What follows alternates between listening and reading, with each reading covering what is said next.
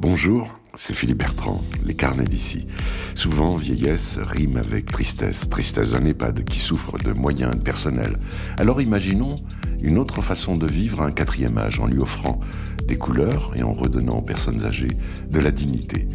Forte de son expérience dans l'industrie textile, Nathalie va décider d'habiller les personnes âgées en transformant les maisons de retraite en showroom et en espaces de défilé de mode. Résidents et soignants participent à ces événements si précieux. Ainsi est né le comptoir de l'hirondelle avec Nathalie Yves, à retrouver aussi sur la plateforme mode-d'emploi.fr. Nathalie Yves, bonjour. Bonjour Philippe Bertrand.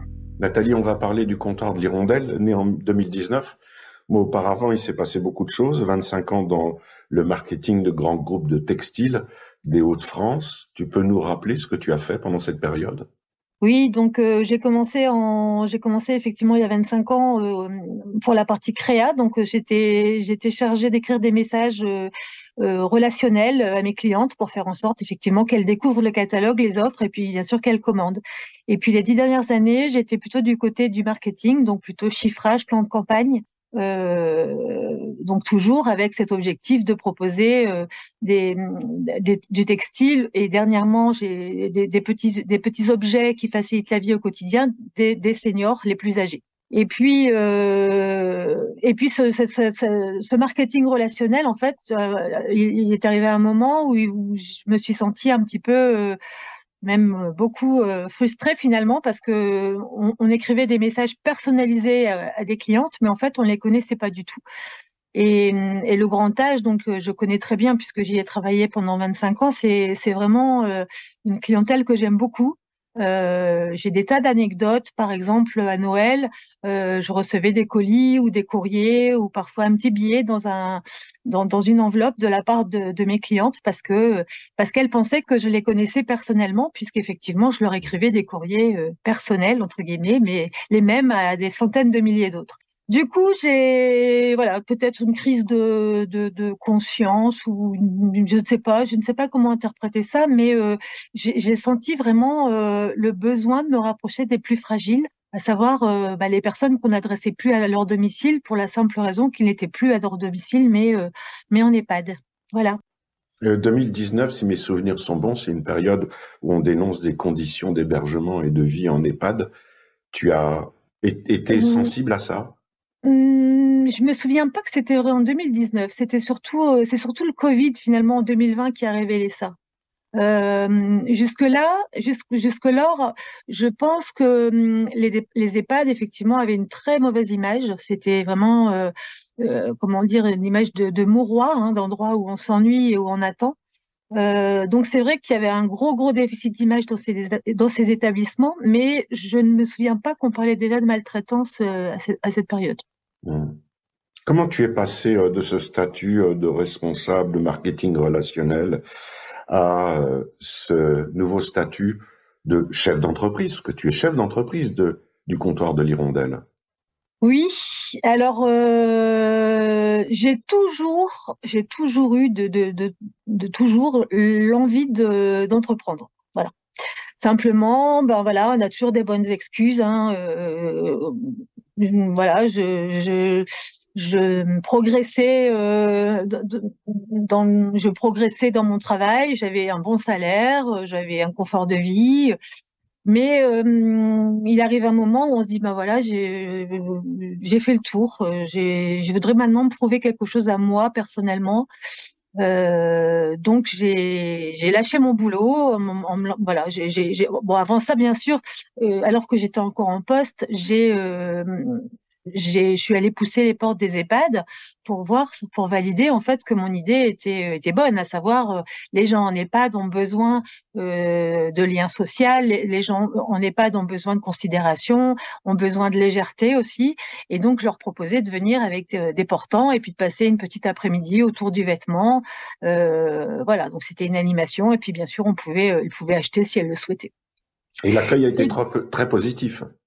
Ah ouais, alors l'accueil, mais c'est ça qui m'a, c'est ça qui m'a conforté en fait. C'est que ça finalement. J'ai fait zéro calcul euh, rationnel. Euh, je suis allée pousser les portes d'un EHPAD et je m'en souviendrai toute ma vie. Philippe, le premier EHPAD où je suis allée, je suis allée avec des portants comme ça, en mode de test, hein, voilà, prendre la température.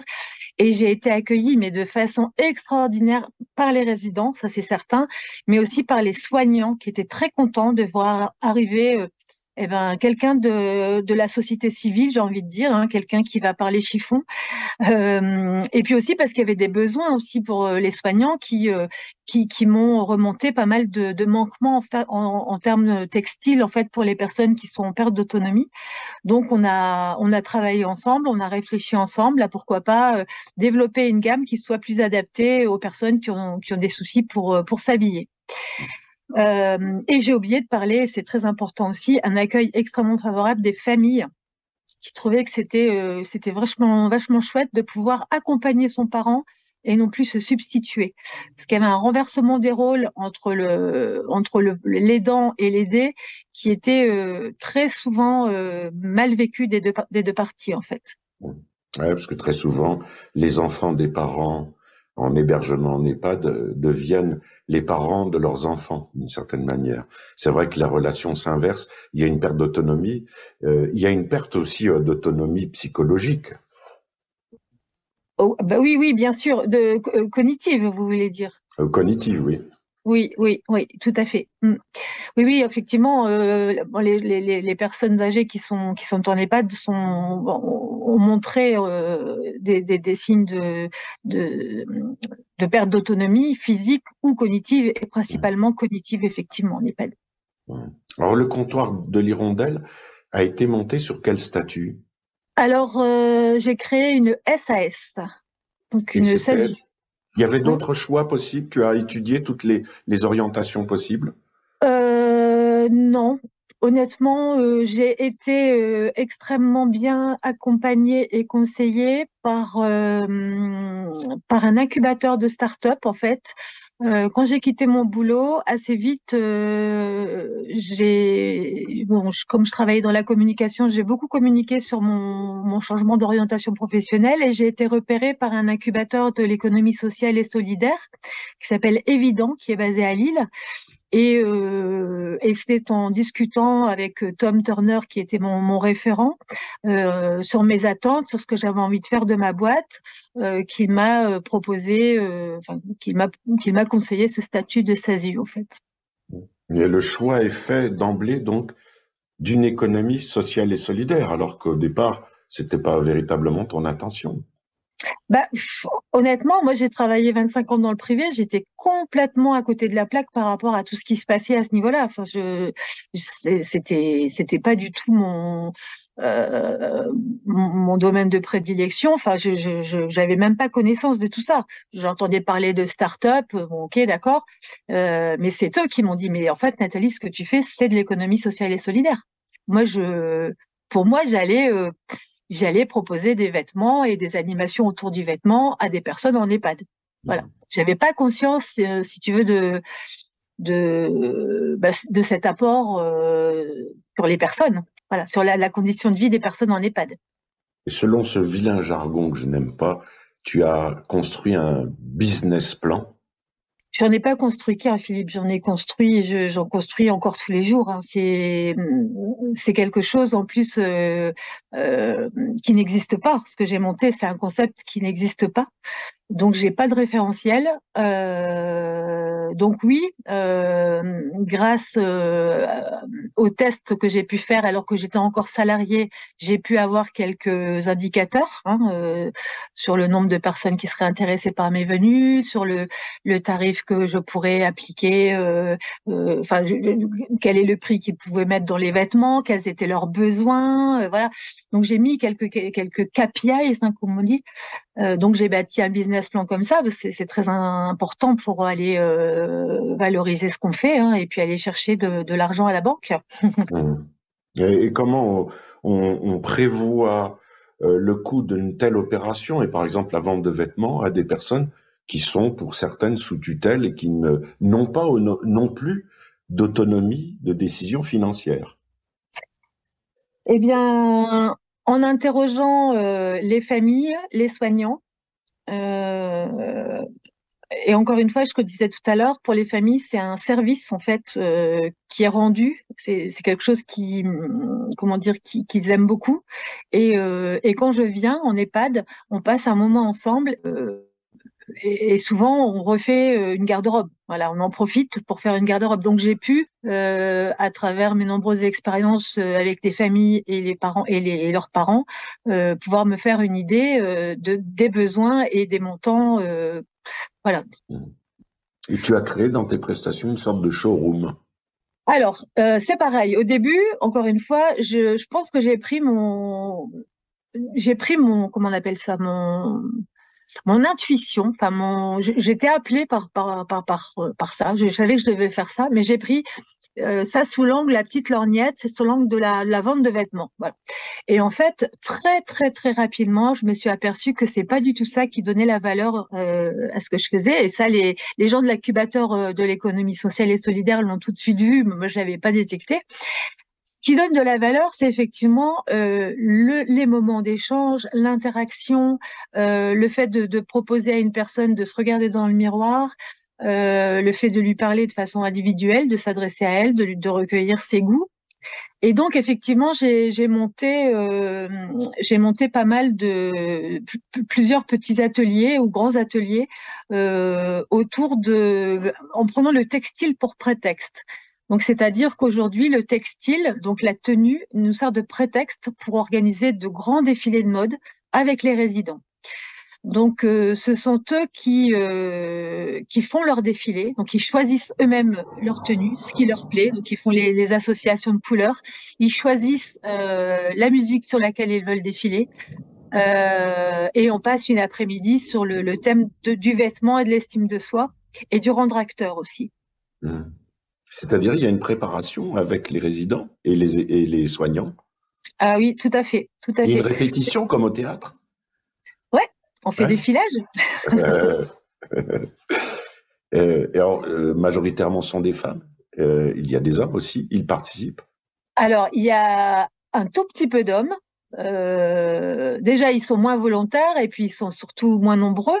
Mais quand il y a des hommes, euh, ça change tout. Euh, et ils passent, croyez-moi, un très très bon moment parce qu'on se les arrache. Tu changes la vie de, de ces personnes. Euh, C'est merveilleux. L'effet est merveilleux. Je sais pas si on peut le mesurer, mais peu importe. C'est pas scientifique, c'est euh, simplement Non. humain de voir ces, ces personnes rayonnantes et qui regagnent confiance en elles. Est-ce que aujourd'hui tu es suivi euh, dans cette démarche ou tu te sens encore seul? Ah, Mhm. T'as pas une autre question, Alors. Bertrand? Non, non, je vais répondre, je vais répondre. Euh, je me sens super seule, mais je pense que c'est dû. euh, tout à l'heure, tu disais t'es chef d'entreprise. J'ai, je, je dois prendre beaucoup de décisions toute seule. Euh, je suis pas toujours sûre de faire le bon choix. Euh, j'ai une équipe derrière euh, qui a parfois du mal à, à comprendre mes virevoltements, euh, mais, mais euh, voilà, moi c'est ma façon de faire. Moi je suis très dans ce mode très agile, je m'adapte. Donc euh, en plus on est dans un métier de l'humain, donc euh, Mhm.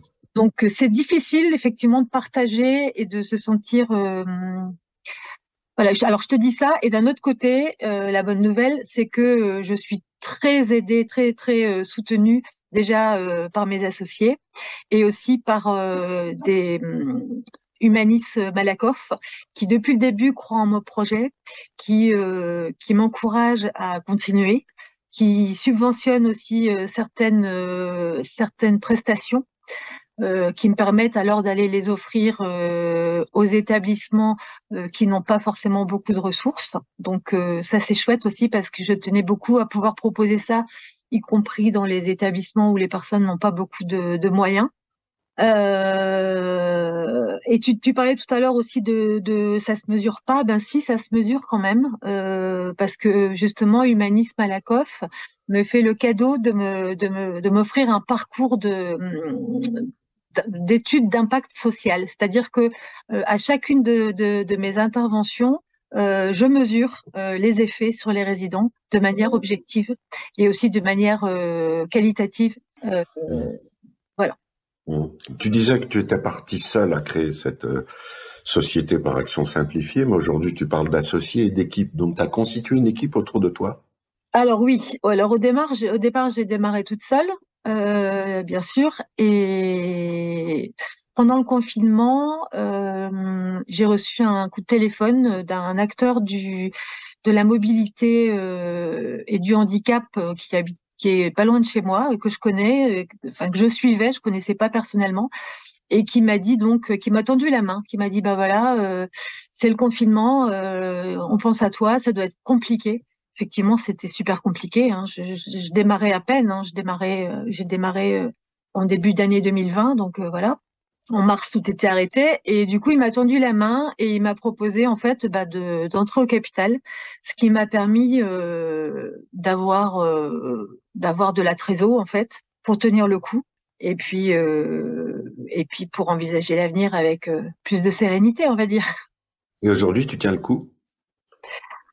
Alors aujourd'hui, euh, je tiens le coup, euh, c'est compliqué, on va dire.